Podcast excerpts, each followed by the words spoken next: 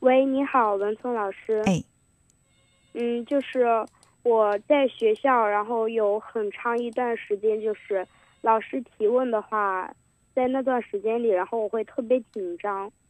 嗯。然后过了这个时间点儿，然后我还是特别的心跳特别快，然后很久不能平复下来。哦。嗯。嗯。听你的声音和你的表达，我觉得都挺棒的，语言很流畅，而且呢，非常的清晰。呃，我觉得你应该是一个在语言方面很擅长的孩子。嗯，对，是吧？啊，嗯，当时就是老师提问，你紧张，你是害怕老师提问到你呢，还是觉得，嗯，呃，就是觉得这个问题你想回答的更完美，但是觉得自己准备的不足？不是害怕老师提问，就是在因为我在第一排坐嘛，嗯，然后我会我会经常接受到然后老师的提问，哦，然后我可以回答他，就是有的时候，然后由于紧张，然后就是害怕回答的没有那么的好，然后就是害怕自己这个问题回答不上来，然后然后会在全班同学面前，然后。有一种很出糗的感觉。哦，呃，你的学习成绩已经不呃，一定是不错吧？我的学习成绩在学校算是中等的。中等，嗯，那为什么对自己回答问题的完美度要求这么高呢？因为我希望我把我自己知道的知识，嗯，然后所涵盖在这个内容里比较更完善一点点。哦，其实这个呢，就是多练。呃，所有的那些，呃，能够很流畅、很自如的去表达自己的，呃，这些演说家也好，或者是呃这种辩论赛的赛手也好，呃，他们都是在一次次的这种挫败当中，然后总结经验教训，然后让自己不断完善的。所以有一句话，我觉得说的特别好，我们可以来共勉。其实完美它不是一种状态，它是一个方向。就是没有一个人，没有能人能够把某一件事情做到绝对化的完美，它是它就不是一种状态，但它是一个方向，我们可以趋于完美。比如说，呃，完美是一百分吧，呃，现在是七十分，我我后来又得了七十二分，那我就是朝完美的这个方向去的。所以，如果你因为害怕自己不能够很完善的去表达自己而紧张。那你想，人在紧张的心理状态之下，一定会影响他的发挥。嗯，甚至你会因为紧张和害怕，干脆就不想回应老师的提问，甚至在心里祈祷老师不要提问到我，因为我害怕我回答的不够完美。那其实你会把你自己这方面的优势是越压抑，越不能够凸显了。嗯。然后我现在就是，嗯，想问一下老师，你我应该。怎样去缓解这一个，让自己不再去克服这个问题？放下自己的完美情节就可以了。放下，对，放下你的完美情节，不要想着我一定要在这一次把我所有知道的知识都能够整合的很好，然后非常非常完美的去把把老师的提问发挥到最好，然后在班里面引起轰动。如果说你总是抱着这样的一个情节，你就一定会在这个心里面紧张。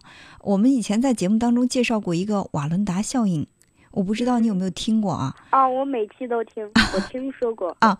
这瓦伦达呢，就是因为他本身是一个很很好的一个杂技表演大师，但是对，因为他在一次重要的表表演当中，他一定提醒自己，反复的提醒我一定要完美的演出，我一定要怎么样怎么样怎么样，反而呢会让他。在这个演出的过程当中，不能够放平心态，因为听你的声音，十几岁的小孩儿哈，我我暂且叫你小孩儿，因为比你大太多了，所以说，我觉得对你来讲，跟你讲心态可能是有一些太早了。但是真的就是你现在从初中到高中这个过程当中，一次一次的考试，他训练的第一是你的学习能力，第二就是你的心理素质。嗯，但是一个抱有完美情节的人，他的心理素质一定是。不好的，嗯，啊，你想一想啊，就是在班里面，假如说你们班里面有一个同学学习很努力，也很可爱，他经常呢也很积极的回应老师。如果有那么几次他在回答问题的时候他回答错了，或者说他回答的不够完善，你会觉得怎么样呢？我会觉得没有关系啊。对呀，那所以说别人也会是这么看你的呀。而且你再想一下，如果你们班里面有一个处处都表现的特别好的，你从他身上找不到一丁点差错的人，嗯他所有的一切都是那么的完美，你会跟他有什么样的感觉？是亲切的感觉还是距离感？距离感。对。那么你想在班里这个团体当中变成一个很鲜活的、很有性格、有有很明显的优点，也有一些小缺点这样的一个生动的人，还是想变成一个什么时候都会表现得很完美？我们说的三百六十度无死角这样的一个人，你觉得哪个人会更受大家欢迎？前者。嗯，所以你干嘛要去苛求自己呢？嗯，就是在老师回答的时候，就在老师提问一些固定的问题，他有固定的答案的时候，然后回答的时候，因为如果背不出来的话，呃，不是要当着全班同学的面，然后站在讲台上嘛，然后直到你背完，然后才可以下来。然后当时他给的那个固定的时间点里，我害怕自己背不会，所以在他说这句话的时候，然后就感觉心情又特别的，嗯紧张嗯啊嗯，因为这呃，但是你要知道，每个人都会紧张，不仅仅是你，呃，包括我，比你大这么多，到了我这个年龄，我依然会有战战兢兢的感觉，有小心翼翼的感觉，有紧张的嗯。感觉，这本身就是人的一种很正常的情绪，不要去抗拒它。这种感觉，它其实是在刺激我们的神经，然后让我们知道我们应该更努力，我们不能够松懈。如果没有这种感觉，你的生活永远是很满足的、很舒适的嗯。这样的一种状态，你的进步空间就小了。嗯。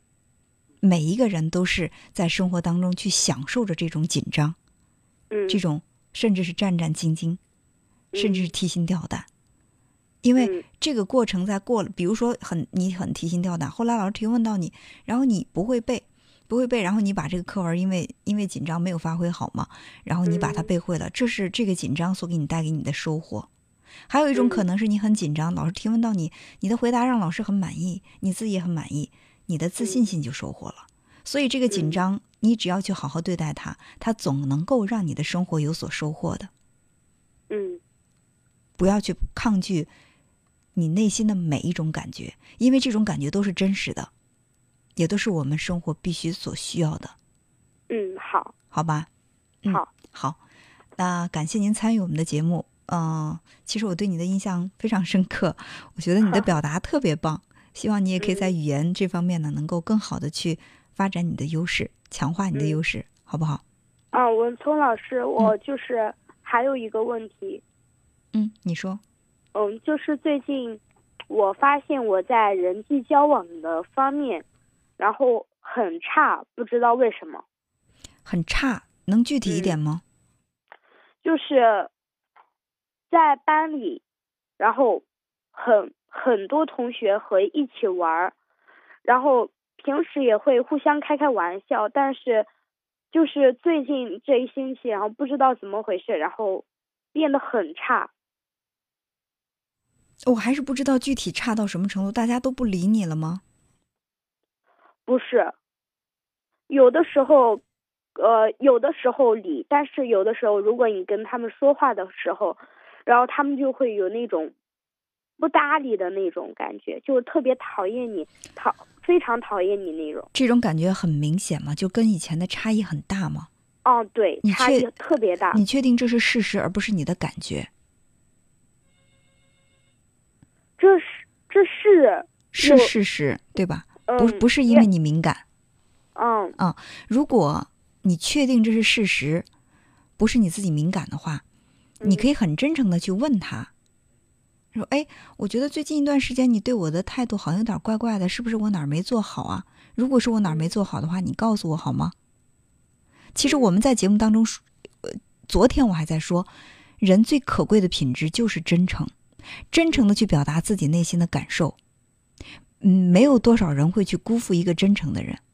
而往往你不说，我也不说，你在猜，我心里也在猜，我们互相揣测对方的意思，结果揣测的不够准确，然后彼此之间又产生了更大的这种矛盾、误会，那感情就会越来越远。当你嗯很真诚的去跟一个人表达，嗯，不知道是我多心了还是怎么了？我觉得最近一段时间你对我好像有点冷淡，我其实非常珍惜你这个朋友啊。如果我有什么做的不好，你告诉我行吗？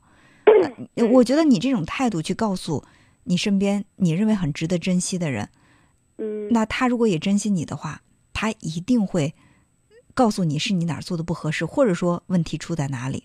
如果你这样很真诚的向他表达，他依然表达的是表现的是不冷不热，不必强求，因为不是每一个人都可以成为朋友的。有一些嗯真的只是陪伴我们走一段时间，过一段时间就会从我们的生活当中离开，离开了我们也不强求，嗯，好，好吧？嗯好，那好，那就这样，感谢参与我们的嗯节目，再见。谢谢文聪老师，嗯，好拜，拜。拜拜。